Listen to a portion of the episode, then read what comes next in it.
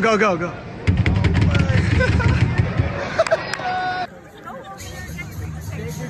Orbit, are you a cheater too? Do you also cheat? Hey, Tatuve! Tatuve, you're a bum, kid! Boo! Boo! Hey, you don't know what's coming with that trash can!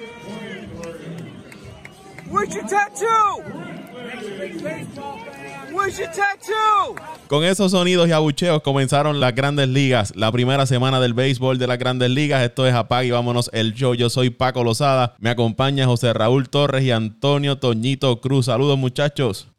Saludos Paco, saludos a Toño.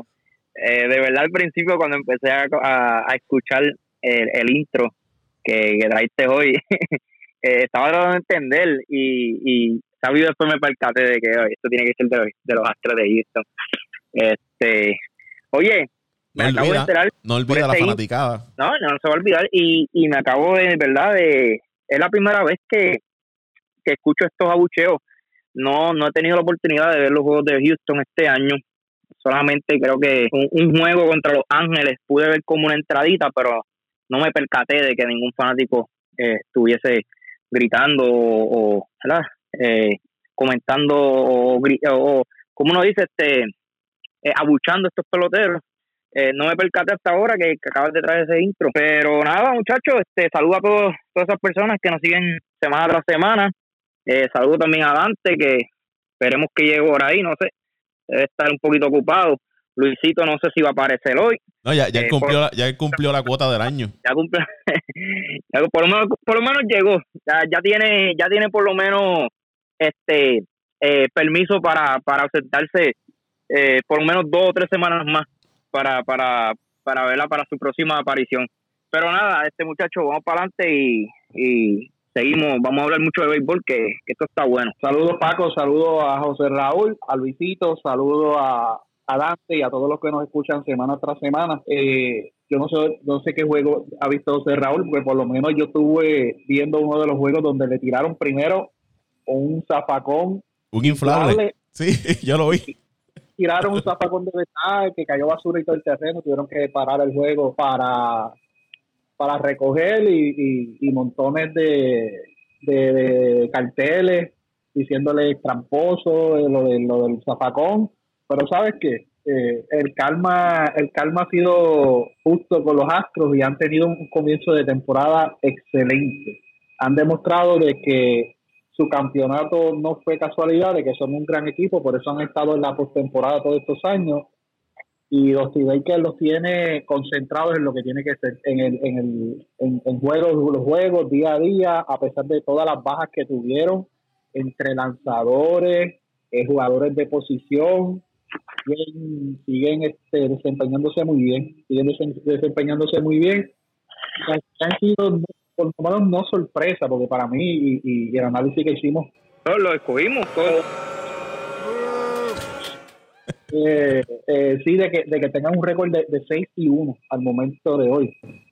Eh, y, y ahí me incluyo porque los primeros tres días le dieron tres escantizas, tres pelas, tres, tres, tres, tres barridas le dieron a, a los Atléticos de Oakland, que eso es un equipo que ahorita hablamos de eso, Paco, que ha decepcionado el comienzo de temporada.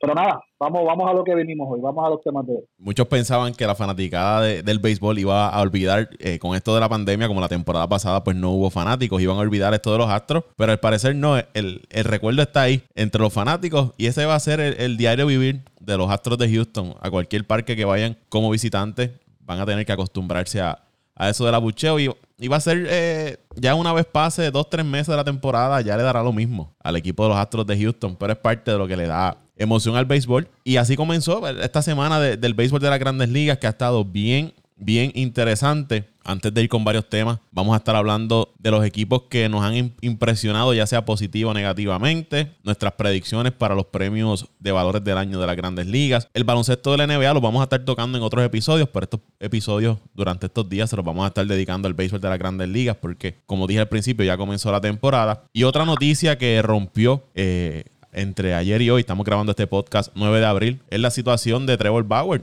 que se alega de que el béisbol de las grandes ligas lo está Perdona, perdona que te interrumpa, acabas de decir 9 de abril y tengo que darle las felicidades y de cumpleaños para mi hermano Dante Méndez, que mañana cumpleaños. que el señor Méndez cumple años. Mañana cumpleaños, quizás es que hoy. Ah, con no- razón no está aquí. Quizás no es. no es- por esa razón no está aquí y no no aparece, va a aparecer. pero, que acabas de decir la fecha, el cumpleaños hermanito, hoy tienes permiso de, de no llegar a No. esta hora de esta hora. Nada, Allá, allá ya mismo son, ya mismo, allá son las 12 de la noche en, en Alemania. ya estar excusando si el cumpleaños mañana mejor, que tenía que cumplir. No, es, que, es que ya mismo es, por eso te estoy diciendo, en una hora se está preparando. Sí, pero es que él no nació en Alemania, él nació acá. que se le va.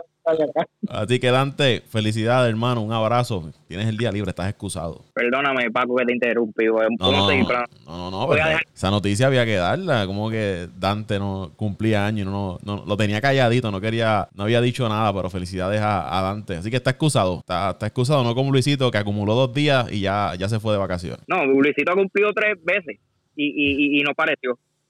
y se desapareció. Eh, continuando con lo que estábamos eh, dando de, de Trevor Bauer.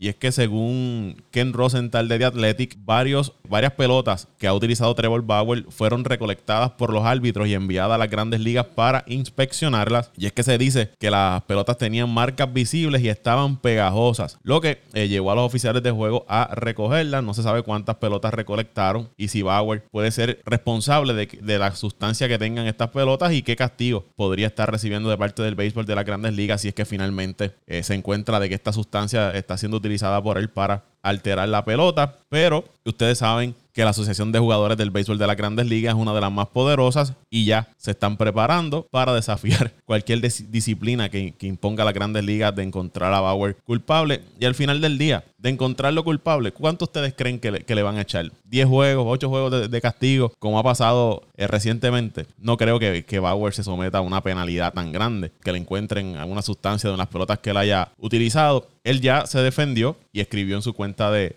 Twitter, y voy a citar, dice Bauer, me pregunto dónde están los artículos sobre las pelotas de todos los demás lanzadores que se retiran del partido en, en esta temporada. También puso LOL para grandes ligas, que ya tiene fuentes hablando con blogueros de chismes sobre un proceso supuestamente confidencial una semana después de la temporada. Dijo Bauer en, en- en Twitter, la relación de Bauer con, con Manfred y las grandes ligas no es, no es la mejor. Pero esto de Bauer no es nuevo. Esta mañana hablaba con los muchachos en el, en el chat que tenemos y recuerdo la nota que, que había salido a principios de año. Una persona que trabajaba en el staff de los Angelinos de Los Ángeles que había mencionado a Gary Cole y otra serie de lanzadores que se habían comunicado con él para que de alguna forma los ayudara a mejorar su, su rendimiento. Hablo específicamente del caso de Brian Buba Harkins. Y esto de Bauer ya se había mencionado porque el mismo Bauer públicamente había hecho señalamientos y específicamente a Gary Cole. Y yendo un poquito hacia atrás, la relación entre Bauer y Cole no es la mejor. Ellos fueron compañeros de equipo en UCLA y desde ese entonces ha habido una riña entre ellos. Bauer, y aunque él ha negado que tenga una riña con, con Gary Cole y había descartado que esta riña fuera a afectar si él decidía eh, firmar con los Yankees o no, pero los que están cerca del asunto dicen que esa riña todavía está. Y Bauer había señalado de que la mejora de Gary Cole se debía a que él había mejorado su, el spin rate de la pelota. Y él trató de demostrar como, ok, miren cómo lo que Gary Cole está haciendo, como del 2017, uno de sus peores años, llega a los Astros y tiene grandes temporadas. Decían, no, los Astros no solamente hacen trampa con el tron de basura, sino que la hacen de esta otra forma. Y es lo que ha ayudado a Gary Cole. Y cuando vas a las estadísticas, los mejores spin rate para esos años lo tenía Charlie Morton, Justin Verlander y Gary Cole. Los tres pertenecían al equipo de, de Houston. Y Gary Cole mejora una vez llega al equipo de, de Houston. Y Bauer habla de que del 2012 le ha estado eh, buscando una forma de mejorar el spin rate de la pelota, pero aparentemente trabajó hasta con laboratorio y aparentemente él llegó a la conclusión de que sin si no le aplicas una sustancia a la pelota no vas a mejorar el spin rate. De hecho, en el 2018 hay un juego que Bauer en una entrada mejora su spin rate dramáticamente y en la otra y en la otra entrada su spin rate baja al promedio que siempre había tenido. Luego en el 2018 que él lo cambian de Cleveland a Cincinnati, que fue aquella temporada desastrosa cuando tiró la, pelota para el centro. En el 2019, ustedes, eh, en el 2020, 2019 fue que lo cambiaron. En el 2020, ustedes saben la temporada que tuvo Trevor Bauer, que lo llevó a ganar el,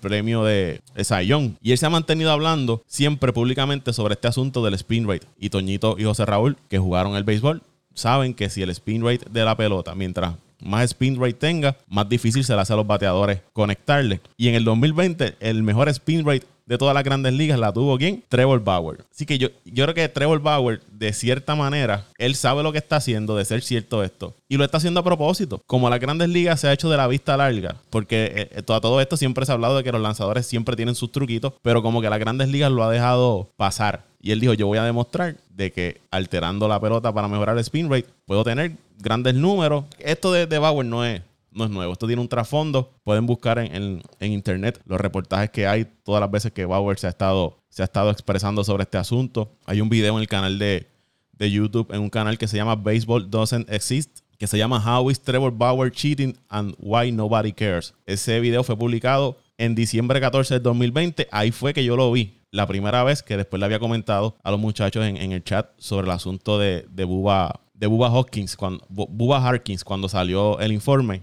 ahí fue que yo había visto ya ese video de, Trevor Bauer. Así que está bien interesante esto de, Trevor Bauer y cómo quizás él está tratando de destapar una olla de grillos en el béisbol de las grandes ligas, diciendo yo lo voy a hacer y lo voy a seguir haciendo hasta que no me cojan y cuando me cojan tendrán que coger al resto de los lanzadores que también lo están haciendo. ¿Qué semanita esta? Y eso como tú dices se viene comentando hace tiempo y y para los que no entienden lo que es spin rate, es la, rotación o el arco que da la, la, pelota cuando, cuando hacen un lanzamiento rompiente o la velocidad con que, con que rota la pelota eh, sobre su eje. Eh, yo recuerdo, no sé si te recuerdo una vez que salió un supuesto físico científico diciendo que, que los lanzamientos curvas en, en, la, en la Grandes Ligas eran un, un medio de como una ilusión que no eran reales. No sé si se acuerdan de eso, que todo el mundo le cayó encima y, el tipo no habló más. Pues, pues cuando tú aumentas esa rotación en la pelota, es bien difícil y entre a más velocidad tú, tú puedas eh, aumentar esa rotación, se, se, convierte casi imposible. Y sí, lo, lo, lo, habíamos escuchado de, de, estos grandes lanzadores y lo habíamos escuchado de Gary Cole, Gary Cole se ha mantenido en silencio, no, no, no ha comentado nada sobre esto. Pero sí, Paco, y, y José Raúl, que fue lanzador a nivel aficionado acá en Puerto Rico, te puede decir eh, que muchas veces hay unas sustancias que son permitidas. Ellos, permiten, ellos permiten que tú te eches un poquito de tierra en la mano y te la limpies antes de tirar. La cal está permitida. Entiendo que son las únicas que están eh, permitidas, pero hay gente que usa la pega que se usa para los bates, que es el Pine Tar, hay gente que usa eh, vaselina, hay gente que usa el, el, gel este para pelo, hay gente que usa el, los ungüentos estos para tratar los dolores musculares, hay un montón de... bueno, eh, Toño, y perdóname, no, no sé si ustedes han visto y los amigos que nos escuchan, algunos lanzadores cuando le hacen el close-up, que tú ves las gorras que tienen un área de la gorra que está bien manchada y siempre se la están tocando todo el tiempo, todo el tiempo. Algo eso, no es manía. Algo tiene que haber ahí que, que ayude al lanzador también a, agarrar la pelota. Hay lanzadores que la mano que tienen el guante, sea un lanzador izquierdo, un lanzador derecho, se toca mucho el antebrazo.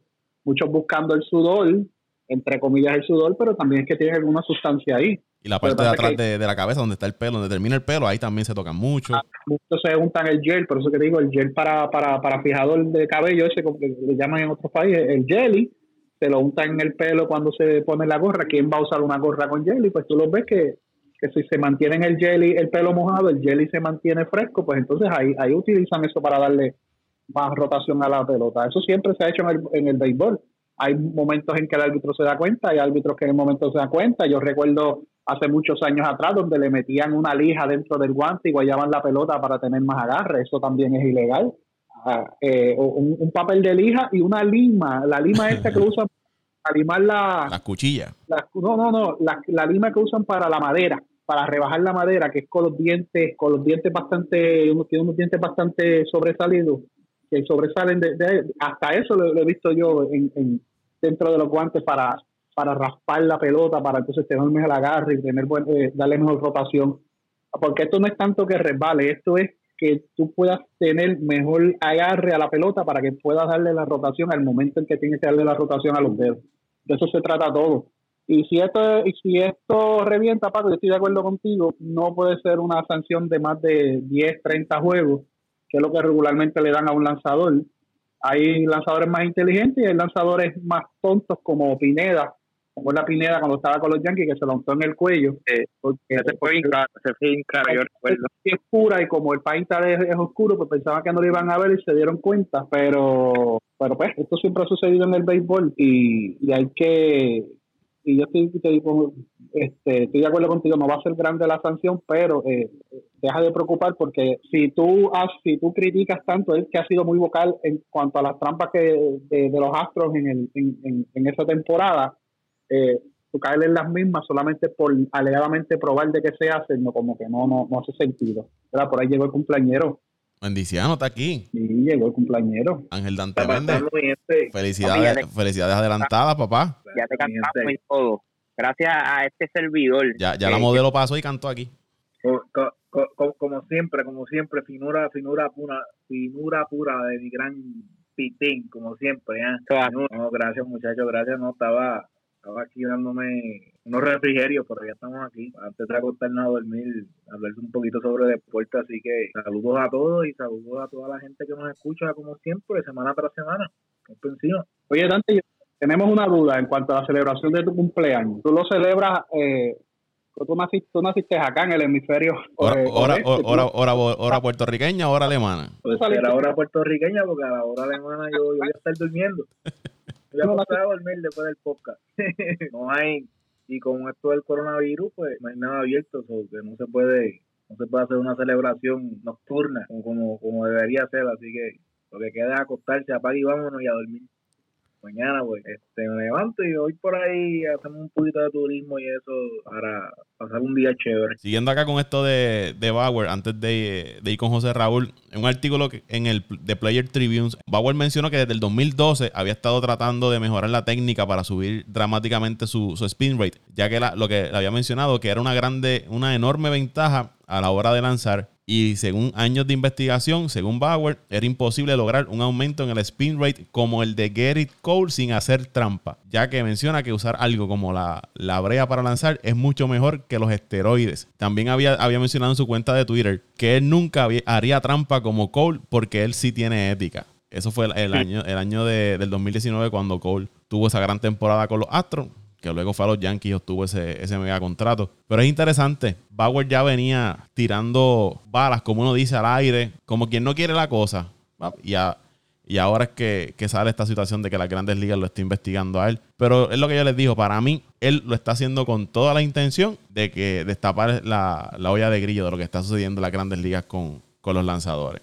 Mi pregunta es, ya ustedes abundaron el tema, yo no, no quiero verla seguir abundando prácticamente lo mismo, pero si, si Bauer está haciendo esto a propósito, eh, yo creo que también esto le está afectando al mismo, porque como tú acabas de decir, él, él tuvo él tuvo unos grandes números allá en Cincinnati y, y se vio la diferencia cuando lo utilizaba o no. O sea, no sé cuál es el punto, creo que Toño también lo dijo, que eh, no, no hay lógica eh, del por qué él quiere hacer esto. O eh, si lo está haciendo, eh, yo, yo entiendo que, que, que está mal, como quiera, como tú lo como, como tú lo veas, está mal, porque si lo está haciendo a propósito, eh, está perdiendo, está perdiendo también él, porque él lo ha utilizado. Y por otro lado, si lo está utilizando eh, sin, ¿verdad? Ah, tratando de, tener ventaja en su lanzamiento, eh, va a quedar como un ridículo después que criticó tanto al equipo de Houston. Eh, va a ser bien interesante el resultado de esta investigación y como tú me parece que la relación, o no parece, que la relación entre Major League Baseball y Bauer no es muy buena. Habría que ver hasta dónde llega la Major League Baseball para atacar a Bauer que por otra parte entiendo que ha sido uno de los jugadores, o si no, el jugador que más ha expuesto a las grandes ligas como, como pelotero, que aunque tú como comisionado y como, como dueño y, y, todas las personas que, que corren las grandes ligas, a ti no te conviene también de que, de que se afecte su imagen porque es, una, es, un, es, un, es un pelotero que te está llevando las grandes ligas a las redes sociales, te está llevando a la Grande Liga a lugares donde nunca había podido lograr como lo, como lo hace la NBA y la y el fútbol. O sea que habría que ver todo este desenlace al final, pero yo creo que la Major League Baseball tiene que tener tomar esto con mucho cuidado, que no salgan afectados ambas partes. Estamos hablando cuando eh, lo que estoy tratando de, de, decirle en cuestión de mercadeo, no tanto en, en, en, en su juego, no tanto en el juego como tal. Hay un refrán que dice bien o mal, pero que hablen. Rapidito, yo quiero, me por la línea de José Raúl, yo creo que más que nada hay que responsabilizar a, la Major League Baseball de todo lo que está pasando ahora mismo. O sea, por lo menos por lo que he leído, esto fuera de los Estados Unidos eh, es ilegal, pero responsabilizó a la Major League Baseball y a, y a la organización de árbitros que no están implementando las reglas tan sencillo como eso. aquí yo estoy seguro que Trevor Bauer probablemente no es el... No es el Oye, Dante, perdóname. Perdóname, ahora que tú lo dices, los recuerdos que yo tengo más recientes de estos, de estas de estos lanzadores que agarran, es que el equipo, el equipo contrario hace la, denuncia. El manager del equipo contrario va del árbitro y le dice, mira, este, verifícate a Fulano. No es, no es el árbitro el que va, a, por lo menos lo que yo recuerdo. Quizás a juegos que han sucedido y yo no lo he visto. Eh, sencillamente, o sea, está bien que tú, yo no, estoy justificando lo que está haciendo Trevor Bauer, pero, pero tú como organización, si, si tú no haces todo lo posible para que tus empleados, porque básicamente los hábitos son parte de, la MLB, no hagan eh, eh, valer ese, ese reglamento en el terreno de juego, pues entonces tú no puedes responsabilizar solamente a una parte. Eso es lo que está queriendo la MLB hacer. Ellos lo que quieren es eh, quitarse eso de encima y no, tú sabes, esto, es, esto no tiene que ver nada con nosotros cuando, cuando deberían ser ellos los que deben estar implementando eh, el reglamento al pie de la letra. Yo creo que Bauer no es el único que está usando eso. Yo creo que hay un sinnúmero de jugadores por los pasados años que, que, lo han hecho. Me hubiese gustado poder decir eh, Kyle Hendricks, el profesor, a ver si le subió el millaje un poco, pues ya veo que no. Pero, pero sí, eh, esto es esto puede destapar muchas cosas esto puede destapar muchas cosas y, y, más que todo no solamente esto sino el, el, profesionalismo de, de, estos jugadores que estén en juego esto debe ser uno de los valores que, que se debe catalogar muchísimo y se debe evaluar no solamente como deportista sino como persona este o la palabra profesionalismo ya se está ya ya no ya me está eh, dando de no es el ejemplo que tú quieres que estas futuras generaciones que están subiendo vean en, en, en estos jugadores que ven como su como su ídolo, en este caso Trevor Bauer, estamos hablando de uno de los mejores lanzadores de la grandes ligas. Pero yo recuerdo que según hablamos según hablamos de una cosa, hablamos de la otra. Eh, recuerdo que habíamos hablado de los esteroides, si no me equivoco, al principio de los podcasts, yo creo que ya hace como dos años. Y pues la, la, la diferencia entre el bateador y el lanzador, pues es, yo creo que yo había dicho que para poder, aunque tú te metieras esteroides, si no, no le dabas a la pelota, no era que estaba a favor, pero que tenías que dar a la pelota para que eventualmente el efecto que tú estabas haciendo eh, rindiera fruto. Pero en este caso estamos hablando de algo que, que, que el lanzador tiene la ventaja por completo. Estamos hablando de estos tipos de lanzadores que tiran durísimo y encima de eso tienen un atributo que, que, los beneficia. Así que vamos a ver dónde, hasta dónde la Major League porque yo me imagino que cuando empieza a sentir la verdadera presión de la prensa, pues entonces tomarán cartas en el asunto, porque mientras la marea esté bajita, pues me imagino que, no van a hacer nada. Este, eh, coincido contigo, este Dante. Tú, tú puedes haber consumido todos los medicamentos y todas las sustancias para mejorar tu rendimiento, pero si no tienes la habilidad, que eso es lo que yo siempre he argumentado, no tienes la habilidad para, para darle a la pelota, no le vas a dar. Pero un lanzador ya utiliza su fuerza para, para lanzar y para mejorar eh, el agarre, la pelota y, para crear un efecto mayor. Que, que en eso coincido contigo, es, algo muy diferente a, tu usar anabólicos eh, para mejorar tu fuerza y darle más duro a la pelota. Son dos cosas totalmente diferentes. Para terminar, muchachos, yo creo que ha habido mucha polémica los últimos eh, en la Major League Baseball. Y yo creo que esto no es saludable. La, la Major League Baseball tiene que empezar a, a, trabajar con esto seriamente. Yo no quiero que la Major League Baseball, perdóname, la Major League Baseball eh, llegue al punto en el que ha llegado el boxeo el boxeo ha perdido mucha credibilidad, sabemos, ¿verdad? Por diferentes situaciones que no vamos a mencionar ahora, pero la Major League Baseball, si se han dado cuenta, especialmente del, podemos decir, del 2000 hacia acá, los últimos 20, 25 eh, años, ¿verdad? Por mencionar. Y la era de los asteroides hacia acá. asteroides, bate de corcho, eh, con esto, con los astros. Ahora sí, si explota esta, ¿verdad? Este bochinche y polémica con, con esto de los lanzadores. Están sucediendo muchas cosas en un en poco tiempo. Y yo creo que la Major League Baseball tiene, ya es hora de que, de que eh, enderece ¿verdad? la dirección de, de este barco para que no se hunda.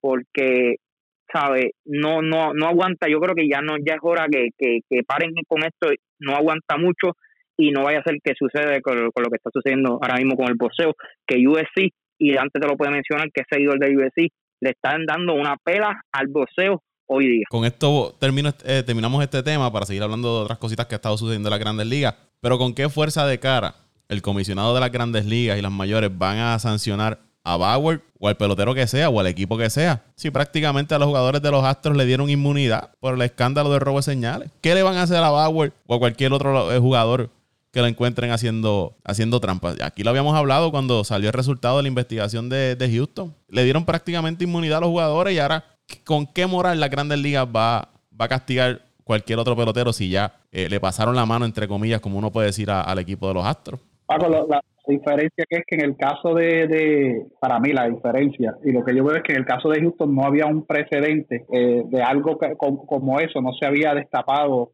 o si lo había, si estaba sucediendo, nunca se había destapado lo que sucedió con, los con, los Astros. En el caso de Bauer es diferente, ya hay precedentes de sanciones anteriores que se le han dado a otros lanzadores. O sea que yo entiendo que sí hay, hay base para darle una sanción, no algo grandísimo, pero sí la hay.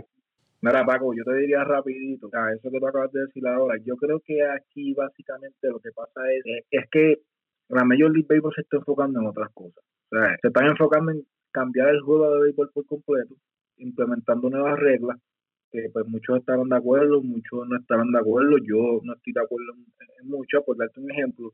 Entonces se están olvidando completo por el lado disciplinario. Están más interesados en cambiar el juego, en cómo hacer el juego más corto, pero entonces las cosas que, que, que realmente deberían este, darle prioridad, que sería en este caso, como en el caso de los Astros, como en este tipo de situaciones, eh, no están actuando. básicamente yo no sé, realmente no sé cuál es, cuál, ahora mismo es el objetivo de la, de la MLB, porque parece que no, que no, no hay un, no hay un foco definido eh, eh, en cuanto a, eso. Y la Grandes Ligas está gozando de un buen inicio de, temporada. Están ocurriendo varias situaciones positivas o negativas que he visto que le han dado cobertura eh, varios los medios de comunicación, los principales medios de comunicación, y eso es bueno para las Grandes Ligas. Pero como dice Dante, hay que reenfocarse, tratar de llevar ese producto a, a otro nivel. Otra noticia positiva en las Grandes Ligas ha sido el comienzo de este jugador de las Medias Blancas de, Chicago, Jermín Mercedes. Ese muchacho está bateando 556 y en 27 turnos al bate ha dado 15 indiscutibles, lleva dos cuadrangulares, 5 anotadas, 7 remolcadas, tiene un OPS de 1.460, el slogan en 889. Y este muchacho se ha convertido la sensación de las Medias Blancas de Chicago. Se convirtió en la sensación los primeros días de, temporada porque conectó 8 indiscutibles de forma consecutiva antes de ser retirado de out. Tuvo el primer juego eh, de 5-5 y luego en su próximo partido, los primeros tres turnos, conectó de indiscutible y estuvo a ley de un triple para completar el ciclo. Eh, Mercedes es el primer jugador desde la era eh, moderna, de lo que significa del 1900 hacia acá, en comenzar una temporada con ocho hits consecutivos. Esto según Elias Sports Bureau. Mercedes tiene 28 años, lleva una década en el béisbol profesional. Esto es un trasfondo de, quién es este jugador, de dónde sale. Firmó con el equipo de Washington como agente libre internacional. Él, es de la República Dominicana. En marzo del 2011 no había estado en la pelota organizada en 10 años. Tuvo la temporada 2014 en el béisbol independiente después de ser dejado libre por el equipo de los Nationals en el 2013. Tampoco jugó en las ligas independientes de alto perfil. Tuvo que irse a, las ligas United y Pecos en el suroeste de Estados Unidos. Allí conectó 17 cuadrangulares, un OPS de 1.124 en 61 juegos. En, en, ese nivel. Esos números hicieron que los Orioles le prestaran atención. Lo firmaron como agente libre para las ligas menores en septiembre del 2014. Después de esto, Chicago Medias Blancas lo reclama en el draft de la regla 5 en el 2017. Había estado bateando en en las menores y trabajando en su, en su defensa. En el 2019 en AAA, 17 cuadrangulares y un OPS de 1.033. Las Medias Blancas lo invitan al sitio alternativo como parte del equipo con esta situación del COVID, de los roster agrandados. Tuvo un turno al bate en el 2002 y esta temporada entra al roster de los 26 y todo surge porque habíamos hablado aquí cuando surgió la lesión de, de Eloy Jiménez que el equipo tienen que subir entonces al novato Andrew Bond a los jardines que se supone que fuera, estuviese alternando como bateador designado. Y entonces, al él jugar en los bosques, le abre el camino para que Mercedes pueda ser el bateador designado. Él es receptor también, pueda ser el bateador designado de las medias blancas. Jugó también en la pelota invernal dominicana, allí con el equipo del Licey, donde conectó dos cuadrangulares y bateó 276 de promedio en 95 apariciones. Ustedes saben que la Liga Dominicana tiene lanzadores de buen nivel. Así ha sido el camino de Jermín Mercedes a las mayores. Una de las mejores noticias que ha tenido el béisbol de la Grandes Ligas durante esta temporada. Y los que lo han visto, el físico de, Mercedes es impresionante. Cuando ese hombre se para en esa caja de bateo, mete miedo y le da la pelota con autoridad. Eh, Paco, estuve leyendo, estuve leyendo sobre la historia y, es, un ejemplo de lo que es este perseverancia y, y, no quitarse cuando uno tiene, tiene sus sueños luego de tantos tropiezos y a la edad. Tú sabes lo que es debutar, prácticamente debutar, porque aunque haya tenido apariciones anteriores, fueron bien, bien esporádicas. Una, lo que tuvo fue una. Una, por eso. Un, ¿Cómo fue? Ni, un cafecito se tomó, ni, ni, ni, ni, pusieron a colar el café. Y entonces después a los 28 años, aunque han habido novatos de mayor edad en la Grandes Ligas, a los 28 años conseguir tu oportunidad y demostrar eh, lo que está demostrando, realmente estuve viendo un juego de las medias de las medias blancas pero que fue contra los angelinos básicamente cuando le pegaron el primer out que no fue que tampoco que lo dominaron fue un batazo eh, bastante bien conectado en, en, el gap entre entre Ray Center que allá lo atrapó este Mike Trout eh, y fue un, un batazo bien conectado o sea que, que estaban analizando el tipo de swing y, y la mecánica que él usa y, y, es digno de admirar, es digno de admirar porque además de ir a las ligas independientes, jugó lo que se llama una liga de verano, creo que en Dominicana estaba escuchando también y estaba leyendo, o sea que él nunca desistió de sus sueños, se permaneció firme en lo que quería y logró su sueño de llegar a la Grandes Ligas. Dios quiera y le vaya bien y no y no decaiga ni, ni, las lesiones le afecten su, su carrera. Eh, y que le vaya bien, que le vaya bien, porque es un buen comienzo y como tú dices, Paco, a la falta de, de, de Jiménez, que pues lo perdieron por toda la temporada, apareció este este muchachito, muchachito en el sentido de la juventud, porque es grandísimo, lo, lo dije, y es corpulento, y apareció este muchachito y prácticamente ha sustituido lo que es la falta de ofensiva que, le trajo la salida de los Jiménez a los Medias Blancas. Eh, bien por él, Paco, bien por él, bien por él. Ha sido una de las grandes sorpresas de, de, esta, de esta temporada, como tú lo dices. Mide 5 pies, 11 pulgadas y pesa 245 libras. Eso es un camión. Yo creo que ninguno de nosotros sabía quién era ese muchacho hasta que, hasta que jugó, hasta que empezó ahora ahí con, con los White Yo obviamente, pues, como, como rival directo de este equipo, pues no me, no te me agrado eh, buscar información sobre este equipo, pero la realidad del caso es que eh, aún sin Eloy Jiménez, el equipo de los White cuenta con una con una sólida ofensiva. Creo que en general tienen un gran equipo y deben ser los candidatos. Yo creo que prácticamente en el, análisis que hicimos los dimos a ganar la, la Central Americana. Eh, aún con 28 años, eh, como dijo Toño, si se puede mantener saludable eh, con ese físico que tiene, obviamente puede, puede por lo menos darle cuatro o cinco temporadas eh, evaluando de acuerdo a la experiencia, eh, el pick de los jugadores de Grandes Ligas, yo creo que de 28 a 33 años debería ser una un, buen range para, para evaluar a este jugador.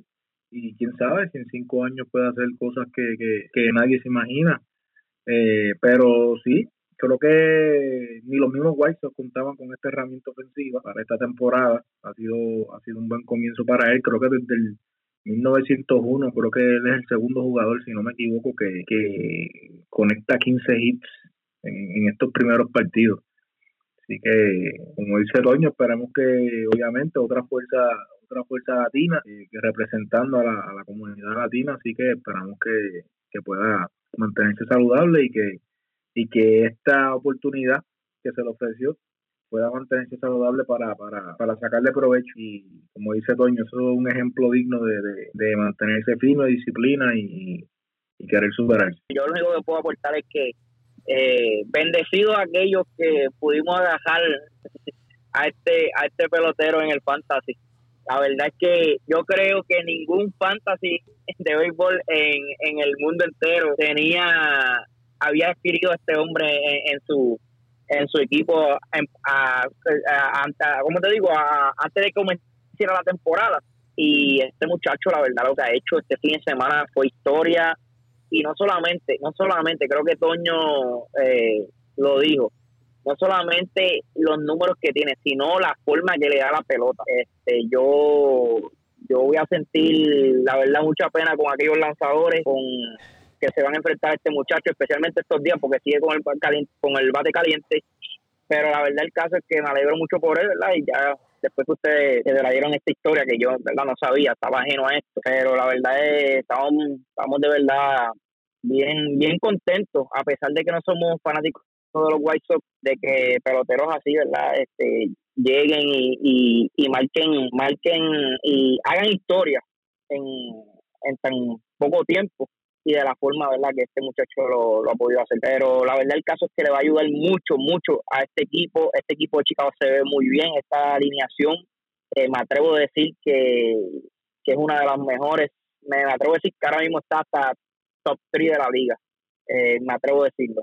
Eh, la tengo detrás de, la de San Diego y la misma y la misma alineación de los, dos. Y después de esas dos alineaciones, me atrevo a decir que los White Sox es la más peligrosa en toda la Grandes Ligas. Vamos entonces con el tema de qué equipo los ha impresionado positiva o, negativamente. Hay equipos que han comenzado muy bien. Luis, eh, Toño lo mencionó cuando estábamos hablando del tema de Bauer. Son los Astros de Houston que han comenzado con 6 y 1. Otro equipo que ha comenzado muy bien. Un equipo al que perteneció Bauer y quizás está sorprendiendo a muchos el equipo de, de, los Rojos de Cincinnati que juegan para 5 y 1. Filadelfia también está jugando para 5 y 1. Creo que todos aquí habíamos coincidido que estos dos equipos iban a estar en el medio de, sus divisiones durante la temporada. Estamos hablando de un tercer, cuarto lugar. Pero esto está comenzando y estos equipos han comenzado muy bien. Sorpresas negativas, el equipo de los Atléticos apenas lleva una victoria y siete derrotas. Estamos hablando que en los primeros ocho juegos eh, este equipo ha perdido en siete ocasiones. Tampa no ha tenido un buen comienzo, al igual que los Bravos de Atlanta. Son algunas, el equipo de Miami, que pensábamos también que iba a tener una buena temporada. Ya están jugando para, para 1 y 6. Filadelfia tuvo la oportunidad de ver varios juegos. El equipo está jugando muy bien. Los lanzadores iniciadores le están haciendo el trabajo. Están teniendo bateo oportuno. Defensa en los momentos claves le ha respondido. Y el relevo, especialmente el relevo, que había sido un problema que había tenido este equipo de, de Filadelfia en estos primeros juegos ha estado lanzando muy bien el relevo de, Filadelfia y me parece que eso es lo, que los tiene liderando la división del este de la Liga Nacional. Pero para mí, eh, decepción hasta el momento, el arranque de los Atléticos, el arranque de los Bravos de Atlanta y la sorpresa, el buen inicio que ha tenido este equipo de, los Rojos de, Cincinnati. ¿Qué les parece a ustedes? ¿Qué, han visto? ¿Qué les ha sorprendido? No, Paco, como, como te mencioné, eh, Oakland se ha sorprendido porque siguen prácticamente, aunque tuvieron unas bajas en lanzadores, siguen prácticamente con la misma plantilla de los últimos años. Eh, me ha sorprendido dos equipos que, que están jugando bien, aunque su récord no lo demuestran, que es tanto Detroit como Kansas City. Han comenzado jugando muy bien la temporada.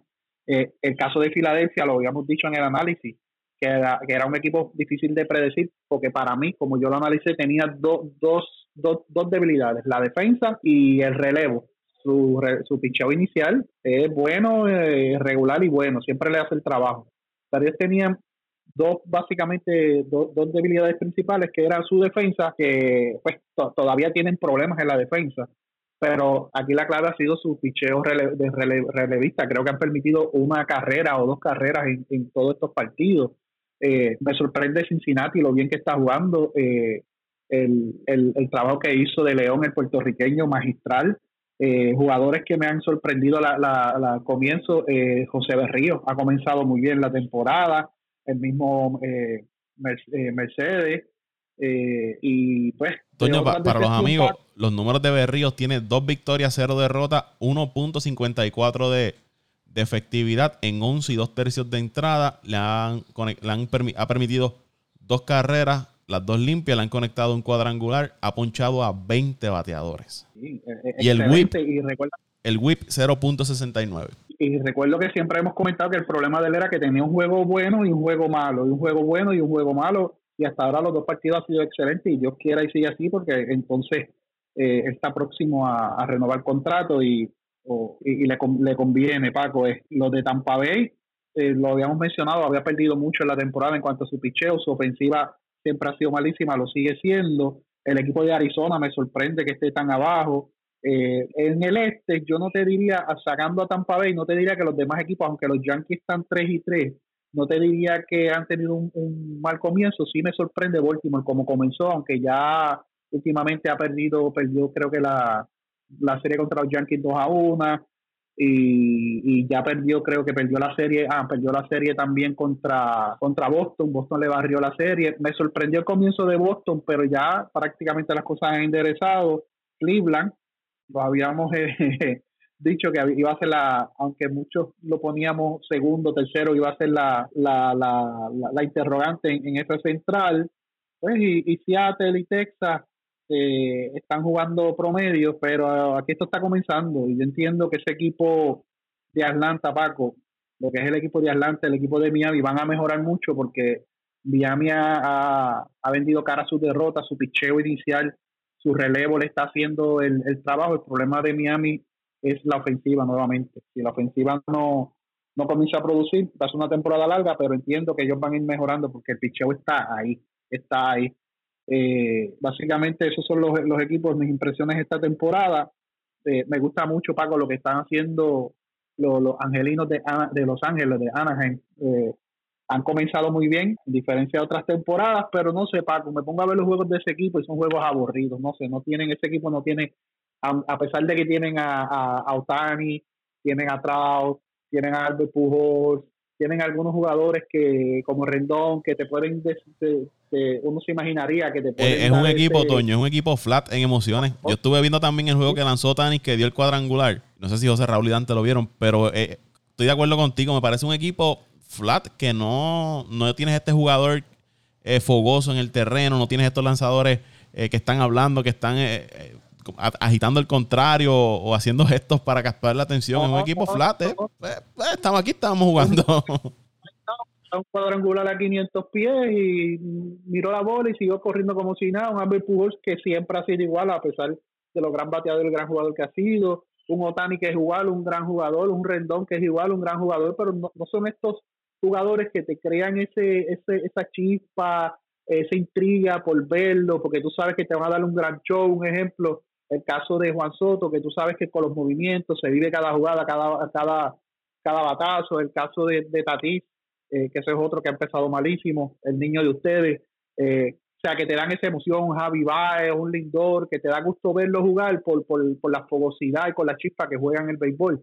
Ese equipo es soso, yo me he puesto, me he puesto a ver los juegos y, y, de verdad que es un equipo bien soso verlo jugar, esos son juegos hasta medio aburridos. Pues mira muchachos, yo me voy a ir un poquito diferente a su a sus comentarios y, a sus análisis. Yo yo no voy a dejar no me voy a dejar llevar por los récords. Eh, me voy a dejar llevar por por lo que yo pensaba de un equipo al principio de la temporada y con estos seis juegos lo que pienso ahora, que aunque son, seis juegos son pocos, pero aunque es una cantidad bien mínima, uno más o menos ya puede dirigirse eh, o, no dirigirse, sino ya uno más o menos puede ver qué equipo puede llegar o qué equipo uno pensaba que no tenía el break, pero ahora mismo tiene el break. Y voy a empezar con, lo, con mi archienemigo Boston, los restos de Boston. Este equipo, para mí, ha sido una sorpresa en esta primera semana. ¿Por qué? Porque pierde los, los primeros tres juegos de la temporada. La forma que pierden estos tres juegos, eh, se parecía que vamos a ver el mismo Boston del año pasado, flojo en picheo, no hay relevo, eh, aparentemente, ¿verdad? Le está, le está haciendo falta Mocky Betts. Los primeros tres días, un equipo de Baltimore que, que aunque fueron ¿verdad? Los primeros tres juegos de la temporada es bien, es bien, eh, es difícil de creer de que este equipo de Boston pierda sus primeros tres juegos en su casa con el equipo que se supone que, que verdad, que, que eh, termine último en esta división. Pues uno piensa de que, mira, este equipo de Boston la verdad viene con lo mismo que trajo el año pasado. Luego de esos tres juegos, han ganado cuatro victorias consecutivas, le han ganado tres, le ganaron tres juegos al equipo de Tampa y le volvieron a ganar al equipo de Baltimore, que habían que habían tenido la derrota, eh, las tres derrotas la primera, el primer fin de semana. O sea que, que este equipo de Boston cambió todo el, todo el panorama de lo que uno pensaba en esos primeros tres días. Ahora mismo este, este equipo de Boston se está viendo quizás hasta como uno de los favoritos en esta división. Este, yo creo que, que si el picheo sigue mejorando y sigue haciendo el trabajo y si tiene la oportunidad de que Chris Sale le llegue, la verdad el caso hay que contar con ellos, cosa de que yo no contaba con ellos a principio de la temporada. Por otro lado, el equipo de Oakland me ha sorprendido también y no sé si se dieron cuenta que la única victoria que tuvieron fue en la última entrada, un, un plus 6 de, de Jensen. Eh, este equipo siempre empieza lento, pero tú empiezas la temporada con 1 y 6, casi un 0 y 7. Eh, da mucho de qué pensar. ¿Qué está pasando con este equipo de Oakland? Eh, el picheo yo no lo estoy viendo muy bien, no lo estoy viendo como otros años, que aunque no tenían nombres, tenían estos pitchercitos que te tiraban cinco o seis entradas y luego con el bullpen, eh, ¿verdad? Sabían cómo terminar, terminar los juegos y sacar las victorias. Eh, yo creo que, que sí, es preocupante lo que está pasando ahora mismo en Oakland y tienen que tener cuenta de que este año siguen contando con Houston que, ¿verdad? Que, que por lo que hemos visto se encamina a volver a ganar esta división y con un equipo de los Angels que está jugando muy bien. O sea que, que Oakland no se puede dar el lujo este año de comenzar eh, a calentar sus motores tarde la temporada porque hay un equipo de los Angels que está jugando muy bien y, y creo que va a tener mucha mejor temporada eh, que, que las temporadas pasadas. Eh, si nos movemos a la, a la Liga Nacional, me sorprende me sorprende y me sorprende grandemente el equipo de Filadelfia. Yo esperaba que este equipo de Filadelfia, su picheo no fuera volvemos, volvemos, está empezando la temporada, pero no tan solo su picheo, su, picheo está haciendo el trabajo, especialmente su relevo, sino, yo no sé ustedes, pero yo estoy viendo otra dinámica, veo este equipo un poco más motivado que otros años, mm, eh, vemos un Harper más concentrado, vemos un Gregorio eh, se ve, hasta el momento se ve más saludable, se ve concentrado. Y estos peloteros que tienen nombre, que hicieron números con, con ¿verdad? Con, con equipos que, que, estuvieron antes de, de, estar con el equipo de Filadelfia, pero ahora yo veo como con una diferente, un diferente, un equipo diferente, una diferente atmósfera, se, se, se están viviendo más el juego, como que hay más unión entre ellos, y esto puede ser peligroso para los equipos de la división de este porque este equipo cuenta con una gran alineación y si el picheo sigue haciéndole el trabajo y también cuenta con, con Giraldi que a pesar de todo muchos Yankees no lo querían y bla bla siempre recuerdo que, que lo quemaban luego de aquel campeonato no pudo ¿verdad? lograr eh, llevar a los Yankees a, otro campeonato pero sea como sea tiene un anillo y, y tiene la experiencia para poder llevar a otro equipo a, al menos a una a una playoffs Así que yo creo que esos son mis equipos, Filadelfia, Boston y, Oakland, los equipos sorpresas. Filadelfia y Boston positivamente y el equipo de, Oakland eh, negativamente. Para ir con Dante, Jake Arrieta tiene dos victorias y cero derrotas, lanzando por el equipo de los cachorros de Dante 2.25 de, de, efectividad en 12 entradas, tres carreras, ha punchado a 9, pero eso sí, le han conectado 13 indiscutibles a Jake Arrieta que tiene 2 y 0. Eso es así, Paco, tremendo, tremenda introducción ahí para empezar entonces con mi... Para que, para que estés contento ya que estás en cumpleaños. Y sí, no, yo te diría que iba, iba a empezar con lo, con lo que dijo José Raúl ahí del equipito de Filadelfia, pero voy primero con mis cachorros.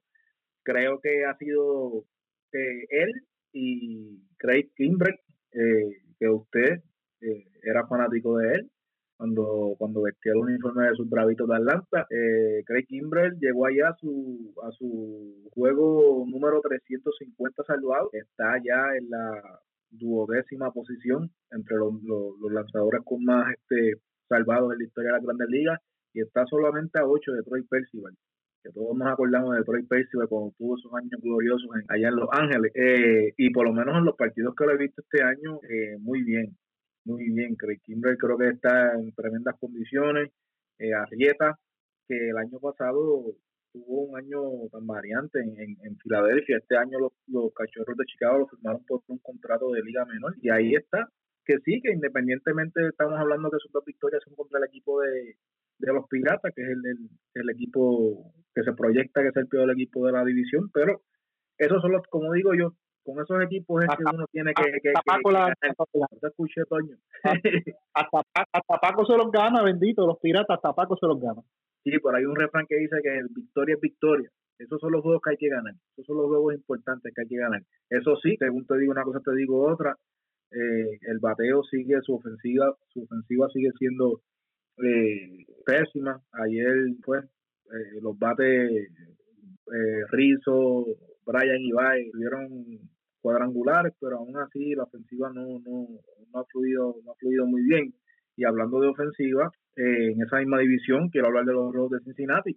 Creo que cuando hicimos el análisis, Paco, lo, habíamos dicho aquí, dijimos aquí en el análisis que esa ofensiva de, del equipo de Cincinnati tenía jugadores que podían, que podían hacer trabajo, era una ofensiva que, que, que comandada por, por mis castellanos, que espero que el próximo año firme con los cachorros nuevamente. Eh, Dante, eh, hablando, hablando de, los rojos, están bateando colectivo 316, 14 cuadrangulares, 54 remolcadas, llevan 11 dobles, 3 triples y uno de los que está quemando la grandes ligas en este comienzo es Nick Castellano. Ahora mismo se acaba la temporada de jugador más valioso.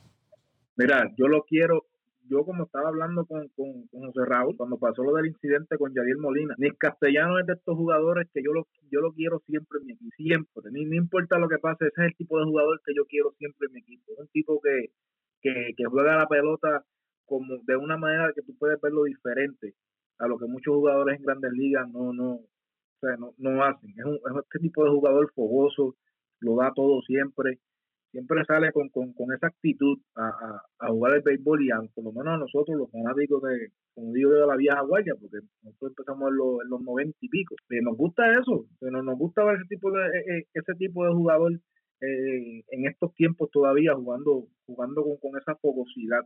Pero este equipo de Cincinnati, obviamente, estamos hablando de, de, de, de inicio de la temporada, hay que ver cuánto esta ofensiva dura, pero lo que se gasta ahora es debería preocupar al equipo de los Cops y al equipo de, de, de PT, a los, a los Brewers, que yo estuve hablando con él y le dije que esta ofensiva necesitaba otro bate grande para proteger a Christian Yelich, porque el equipo de los Brewers cuenta con la mejor con el mejor picho de la división, pero ofensivamente no no no es tan yo por lo menos no los veo eh, eh, eh, haciendo un gran impacto. El equipo de San Luis, pues ya tú sabes, sufrió una baja con, con Goldschmidt, no se sabe cuándo cuando vuelva a, estar en el line-up, pero tuvo una, una lesión, creo que tiene unas molestias en la espalda. Y pero ya usted los piratas. Volviendo a lo de Filadelfia, creo que este año, eh, José Raúl, eh, añadiendo a lo que tú dijiste de Filadelfia, a mí no me gusta, nunca he simpatizado con él, pero creo que eh, la adquisición de Joy Giraldi ha hecho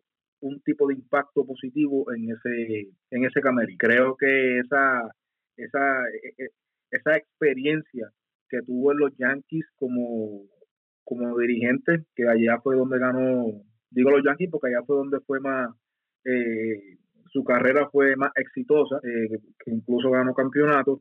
Creo que eso le ha ayudado a jugadores veteranos como Bryce Harper, que es la superestrella del equipo, y tú tienes a un Joe Segura y un Didi Gregorius que si se mantienen saludables, eh, pueden, pueden hacer de esta alineación una alineación competitiva en esa división, aunque yo tengo al equipo de los Bravos de Atlanta eh, ganando esa división, aún, creo que aún así con ese récord tengo a tus bravitos, este Paco.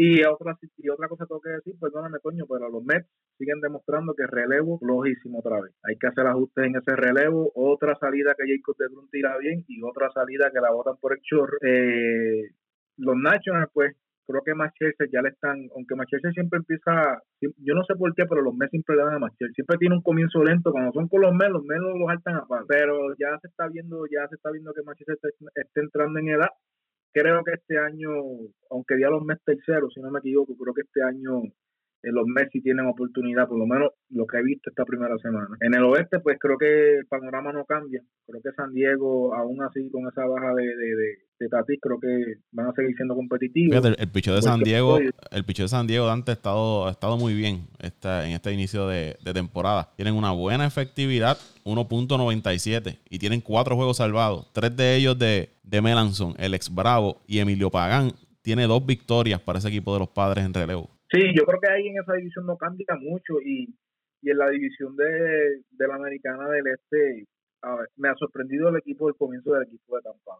Sinceramente, eh, los Orioles están jugando un buen béisbol, aún con los novatos del equipo de Boston. Los Yankees y Toronto, pues yo no diría, los Yankees eh, eh, es un equipo que usualmente empieza a calentar ya para mayo, junio. el mismo equipo de Toronto, yo me imagino cuando llegue Springer, es que va entonces a, retomar forma. Los indios de Cleveland sí me han sorprendido en la división. Están últimos en esa división. Creo que yo, yo no esperaba ver a los indios ya últimos en esa división. Eh, los White Sox, pues, no me creo que se han mantenido bien. El equipo de Detroit eh, también ha tenido un buen comienzo. Y allá, pues, entre los Astros y los, y los Atléticos, creo que los Atléticos, yo creo que de todos los equipos, yo me atrevería a decir que los Atléticos ha sido la, la excepción en general de, de la Grande Liga. Yo creo que ninguno de nosotros esperaba que los Atléticos estuviesen en, el fondo de esa, de esa edición. oh, y quiero añadir, los Atléticos de Toño, o sea, que no se me olvide ese detalle. Eh, nadie se esperaba que estuviesen en esa, en esa última posición y por lo que veo, no creo que los angelinos es un equipo que, que no sé, yo quisiera darlos a entrar y, como que nunca, como que andan ahí, ahí, ahí, ahí, y, y no sé por qué, pero se cae. O sea, es que el pichón no me convence, sigue sin convencerme.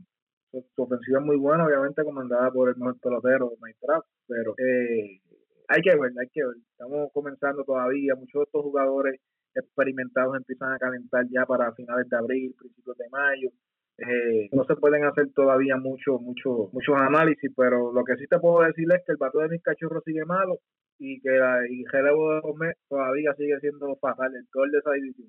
Mira, antes, eh, abundando eso de los ángeles, de los Angels, es que la verdad el caso es que cuando tú tienes un equipo que tú ves, eh, este muchacho que vino de Baltimore, eh, Dylan Bond. La verdad es que, es que no es confiable, ¿sabes? Está como sea tu equipo no, no es confiable comparado con otros equipos donde tú tienes a un, por, por darte un ejemplo, Glasno con Tampa, Cole, eh, Digron, eh, Kercha, compañía.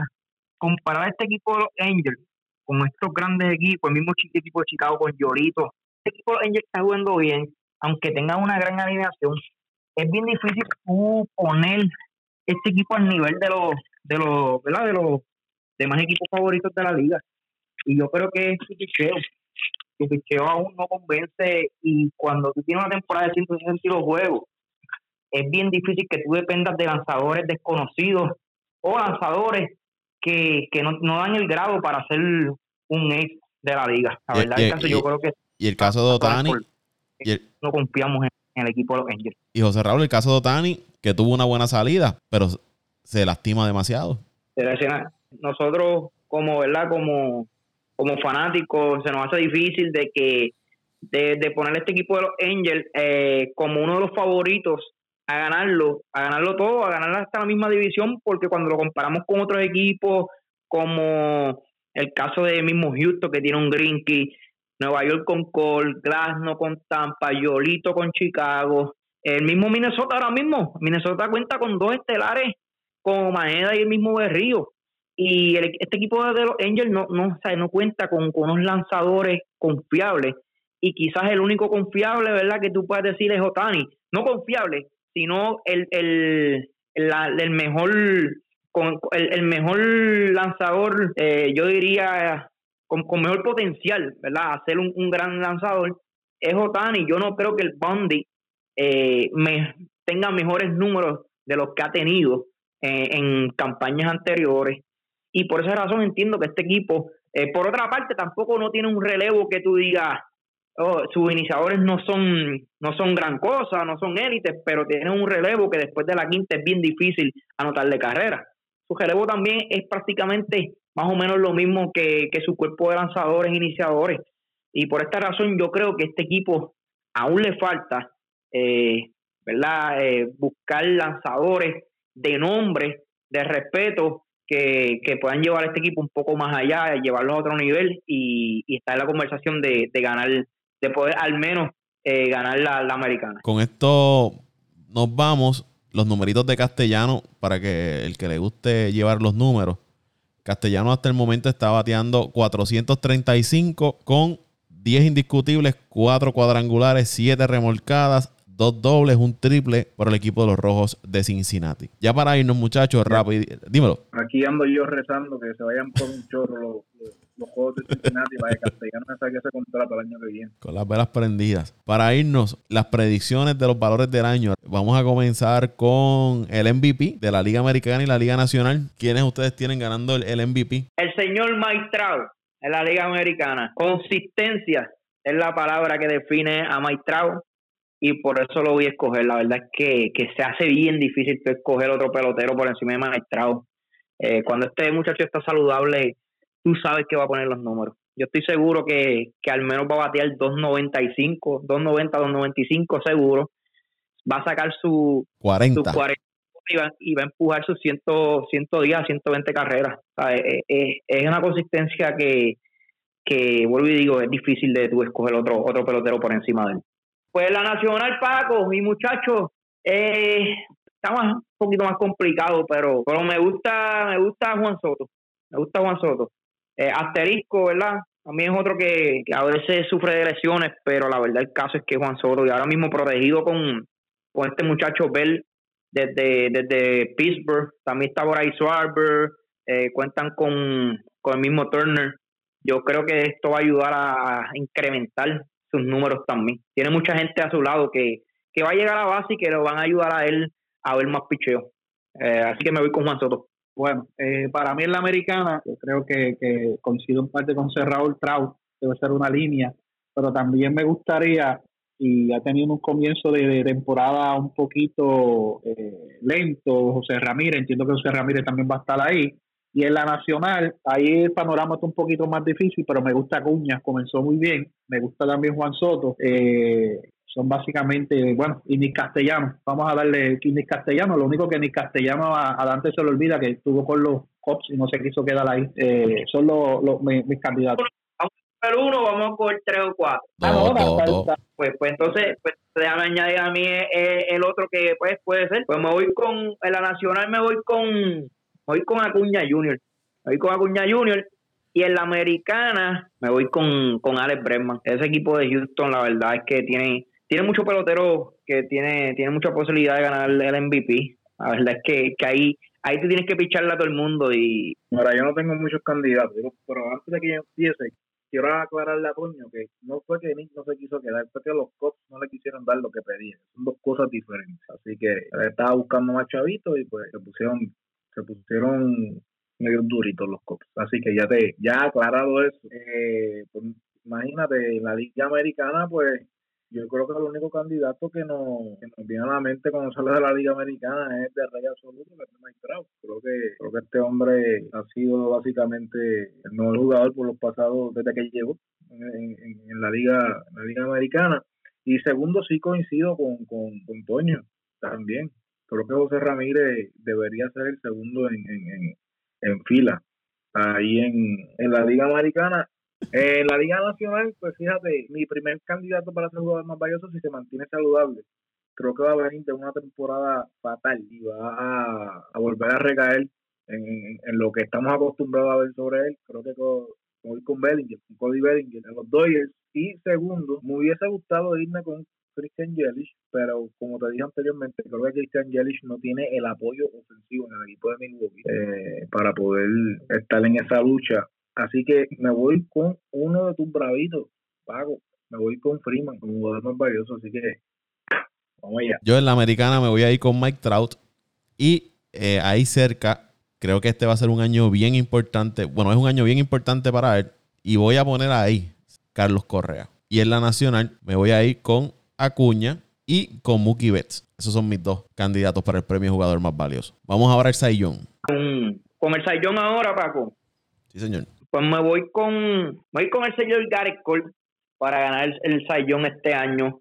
No me voy con Shane Bieber porque este equipo de Cleveland, entiendo yo, no proyecta ganar muchos juegos y podría ser este una, ¿verdad? Una, una debilidad que, que, no debilidad, sino algo que le pueda afectar al final a, a Shane Bieber. Quizás Cole tenga más victorias y, y estén cerca en efectividad y ponche y, y por esta razón quizás Cole ¿verdad? le lleva la ventaja a lo último de, de la temporada. Por eso que me voy con Cole, pero me voy también con, ¿verdad? Segundo lugar con Chase Bieber. La verdad que Shane Bieber para mí, después de Cole, es el mejor lanzador que hay en la Liga Americana. Así que me voy con el único, Cole y Shane Bieber. En la nacional, este, wow, me voy con, ya, está, esta, esta está un poquito complicada. Bueno, no complicada, perdón, la segunda. Me voy con los de los Mets con Digron, definitivamente número uno. Tienen potencial a ganar muchos juegos. Yo espero que este año, bueno, yo no espero, ¿verdad? Pero que por lo menos Digron no, no se vaya con una temporada de nueve victorias, o nueve victorias, diez victorias fue cuando él ganó la última vez el Young. Es triste, lamentable ver un Young ganando nueve juegos. Si lo va a ganar, al menos que gane sus 14 o 15 juegos. Ese va a ser mi, mi número uno. Y en segundo lugar, me voy a tirar el charco y escoger uno de los míos, Kirby Burns de Milwaukee, aunque todavía no tiene victoria, está luciendo espectacular y yo entiendo que va a enderezar y va, a ganar el juego. Va a ganar el juego, no enderezar si está tirando súper bien. Va a ganar su juego, sus 13, 14, 15 juegos, quizás 16, y va a estar ahí cerquita para, para el Sayón. Oye, la verdad que, que, que mucho le cuesta eh, dar un pelotero de, de, de, los poderosos meses favoritos. Pero nada, eh, en la Liga Nacional hay, hay mucho, hay muchos pacos. Ahí está un poquito difícil dar un claro favorito, aunque Gareth Cole sobresale, pues se supone que tenga mucha victoria con la plantilla que tiene los Yankees. Eh, yo me voy con, con Cole, pero te voy a dar un nombre. Eh, pensé en Yolito también, como, como mencionó antes, pero yo me voy a ir con un, con un tajo, como diríamos en el argot hípico eh, eh, Duffy de, de, Kansas City. Eh, esa va a ser la revelación de este año. Apúntelo ahí, me voy con él. En la nacional, obviamente, me voy a ir con, con el mío, con Jacob de Grom, y me gusta también eh, eh, yo, el, el, de los el de los el de los Dodgers. Walker Buehler. No, Walker Buehler, ese mismo. Esos van a ser mis dos mis dos candidatos. Yo tengo la americana a Gary Cole y el otro que, que tendría ahí es Tyler Glasnow del equipo de, de, Tampa. En la nacional voy a tener al que lanza para los Mets y en llegando cerca por... ¿Qué pasa? No te, te, te digo yo, no te digo yo que se le hace difícil. El sujeto... El, el sujeto el sujeto que lanza para los Mets, el, el número 48. Paco, por lo, por lo menos no dijo que lindo iba a ser el jugador más valioso de la nacional. Eh, no, no, quiero que los premios se queden en los Mets, que, que repartirlos. Pues tengo el lanzador de los Mets al número 48 y el otro que voy a poner cerca es a mí, Trevor Bauer. Esos son mis, si no es que lo suspenden varios juegos, pero tengo, tengo a, al de los Mets al número 48 y a Trevor Bauer como mis candidatos al Sayón en la Liga Nacional. Vamos a, al dirigente del año. Mira, yo tengo, tengo en la nacional, tengo, si el equipo se mantiene como, como comenzó, tengo a, a, Giraldi. Yo sé que, José Raúl no es, no es, Giraldi no es santo de su devoción, pero yo siempre he dicho que ha sido uno de los dirigentes más ganadores de los Yankees, aun cuando los Yankees no tenían la plantilla que tienen estos últimos años. Y me gusta también eh, el dirigente de Cincinnati, Paco, se me olvidó el nombre, lo tenía ahora en mente y se me olvidó el nombre. Pero esos son mis dos mis dos dirigentes del año. ¿Por qué? Por, por, por el giro que le van a dar a esa franquicia. Eso es en la nacional. En la americana me voy con, con el gran Joey Cora que le va a dar un, un giro a Boston y me voy también con Dusty Baker. Dusty Baker Alex Cora, Alex Cora. Alex Cora y Dusty Baker, esos son mis, mis candidatos. Pues mira, Paco, voy yo entonces. En la nacional, estoy de acuerdo con Toño voy con, con Giraldi de los Phillies. Eh, verdad que me gustó mucho lo que vi de los Phillies. Yo creo que, que los Phillies pueden entrar esta temporada. Y con entrar yo creo que es suficiente para, para que tenga ¿verdad? Eh, mucha oportunidad para, para ganar el, el, el, dirigente del año. Eh, en segunda posición, eh, yo diría, mira, me voy a ir con, de hecho, me voy a ir con el mismo, con el mismo equipo de Toño, me voy a ir con los Mets de Nueva York. Yo creo que, que también, si, si este dirigente logra eh, colocar este equipo en las playoffs o ganar la división, va a tener muchas oportunidades también de, de poder ganar este galardón. ¿Y por qué Mets de Nueva York y a los Phillies? Porque la verdad el caso, si el de, Atlanta, el de Atlanta ganó el dirigente del año hace poco, ¿verdad, Paco? Sí. So, es bien difícil que le den al, al, al dirigente del año al, al, al, de Atlanta, el mismo de los Cardenales, porque ya es un equipo que ha entrado a la postemporada los últimos años. Y, y los Dodgers y los Padres yo no veo, ¿verdad? Eh, oportunidad para, para estos equipos, al menos que un equipo de los Dodgers te gane casi 110 juegos, pues puede haber mucha posibilidad de que Robert también esté en la conversación pero con esta franquicia y estos trabucos yo no, yo no creo que verdad eh, tenga tenga el dirigente tenga tanto peso en en, en lo que son eh, el, resultado verdad de, su de sus victorias y, derrotas y en la americana me voy con fíjate me voy con el del, del, el del equipo de Chicago White. Yo entiendo que este equipo de Chicago va a ganar muchos juegos y ten cuidado que no pasen las 100 victorias y eso es suficiente para, para poner a este a este dirigente como un candidato sólido. Eh, ese es mi, mi, mi primer mi primer pick. Y el segundo diría que, que el mismo eh, dirigente del equipo de, los Angels. Si los Angels logran entrar, ¿cuántos años llevan los Ángeles Angels sin, sin poder entrar a la postemporada? Sería suficiente con, con llevar este equipo a la postemporada para, para ser un candidato, ¿verdad? Bastante fuerte también. Así que me voy con Chicago White Sox y los Angels. Yo me voy en la Liga Americana con Charlie Montoyo de los Azulejos de Toronto en primera posición y segunda posición me voy con Tony La Rusa, de los White Sox. Así que en la Liga Nacional me voy con, con JC Tingler, que es de los Padres de San Diego. Y eh, en segunda posición, pues me voy a ir con uno ahí que dirige a, al equipo de, los, de Nueva York, el equipo de la Liga de la Liga Nacional. Un, un perro ahí. Muchachos, muchachos si, Ro, si, Rojas gana el, el, dirigente del año, Toño se guinda. Yo me guindo. No, que, espera, espera, que, que quito el fanático de los. No, no, el, año así, pasado, no el año pasado ganaron este Sayón y ganaron, y, y, él estaba celebrando porque ganaron Sayón y Julio de allí. Ay, porque ganaron este la competencia cuadrangular. Mira, mira que clase muchacho. el año pasado, no. El año pasado no hubo competencia cuadrangular en niños. Pues el, el, año pasado, que lo estaba celebrando, que ganó el tuyo, que que ¿Cuál es la razón de por qué tú, tú pones al equipo de San Diego, al dirigente del equipo de San Diego como dirigente del año? Eh, ¿Porque tú crees que este equipo va a ganar más juegos que los Dodgers? O, porque, en, en, ¿verdad? En mi opinión, yo no creo que con White Card este equipo de San Diego, el, el dirigente de San Diego tenga oportunidad de, de ganar. No, yo te diría, yo te diría que, ah. bueno, yo te diría que su, que su única oportunidad sería ganar la división, obviamente, pero si el equipo de San Diego gana sobre 100 juegos, este, independientemente de lo que lo que ganen los Dodgers, eh, para mí en el papel los Dodgers tienen mejor equipo que, que San Diego. O sea, y si tú ves un equipo de San Diego que en esa división tú tienes un rival directo tuyo que te gana 100 juegos y tú encima ganas 100 juegos, eso debe ser algo a considerarse. Eh, y, y, independientemente de lo que lo que pase con el equipo de los Dodgers, yo creo que ese récord de San Diego, ¿cuándo fue la última vez que un equipo de San Diego ganó sobre 100 juegos? hay que tomarlo en consideración. Yo, yo diría que la única forma es que San Diego gane la división, porque aún así, que el equipo de San Diego gane 100 juegos, este equipo de va a ganar más de 100 juegos, ¿sabes? Va a tener muchas más victorias que este equipo de San Diego, y, y yo no creo, no, no veo la, no veo la forma de que, de que le den el galardón a, un equipo que quedó por debajo. En cuanto a eso, yo diría que, que la, las grandes ligas en cuanto a eso, eso varía, porque, como te digo, las grandes ligas, y, y yo me di cuenta con... Y cuando el equipo que viene en las playoffs del año pasado, que si tú me dices un equipo que no llegó a playoffs, pues te la puedo comprar. Sí, pero, mira, yo digo que en la, en la grandes ligas, esos premios, y eso es lo que me gusta de la grandes ligas, eh, ellos se van, ellos se van mucho por el efecto. Por eso yo diría que también Giraldi podría estar ahí, por el efecto, por el impacto eh, que ha hecho e, e, e, ese individuo en, el camerino, en el equipo, como quieras llamarle.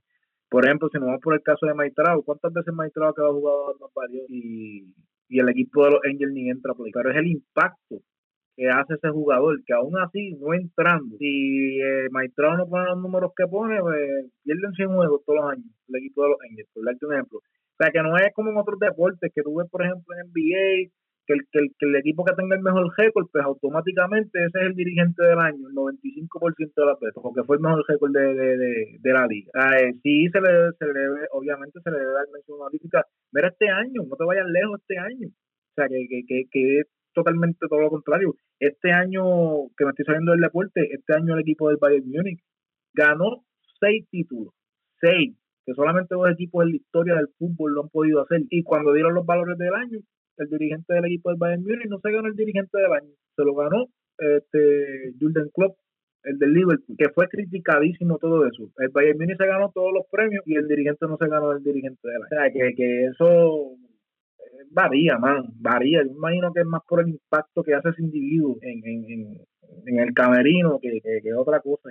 Yo tengo a Dusty Baker en la americana y al dirigente de las Medias Blancas de Chicago. Y en la nacional me voy a ir con el dirigente de los Cardenales de San Luis y eh, el dirigente de los Padres de San Diego también. Esos son dos mi, mis candidatos. Bueno, vamos a dar hasta aquí este podcast de Apague y Vámonos el show. donde lo siguen en las redes sociales? Arroba José Torres con dos E, 821 en Instagram. También me pueden conseguir en Mendiciano, ah, perdón, arroba Mendiciano underscore 89. Ahí estamos en Twitter, ya ustedes saben, ya, de todo un poco. Y a mí me pueden seguir en arroba Antonio Cruz 528 en Twitter, arroba Antonio Cruz 528 en Twitter. Paco Lozada PR en Twitter, arroba Paco Lozada PR en Twitter y al podcast lo siguen en Instagram y Twitter como Apague y Vámonos el Show Podcast. También en todas las plataformas donde pueden descargar su podcast favorito. Ahí está Apague y Vámonos el Show. Estamos hablando por podcast, Spotify, Evox, TuneIn, iHeart. Ahí usted consigue el podcast de Apague y Vámonos el Show. Se suscribe y lo comparte con sus familiares y amigos. Será hasta la próxima semana que estaremos de vuelta aquí en Apague y Vámonos el Show. Apague y Vámonos el Show.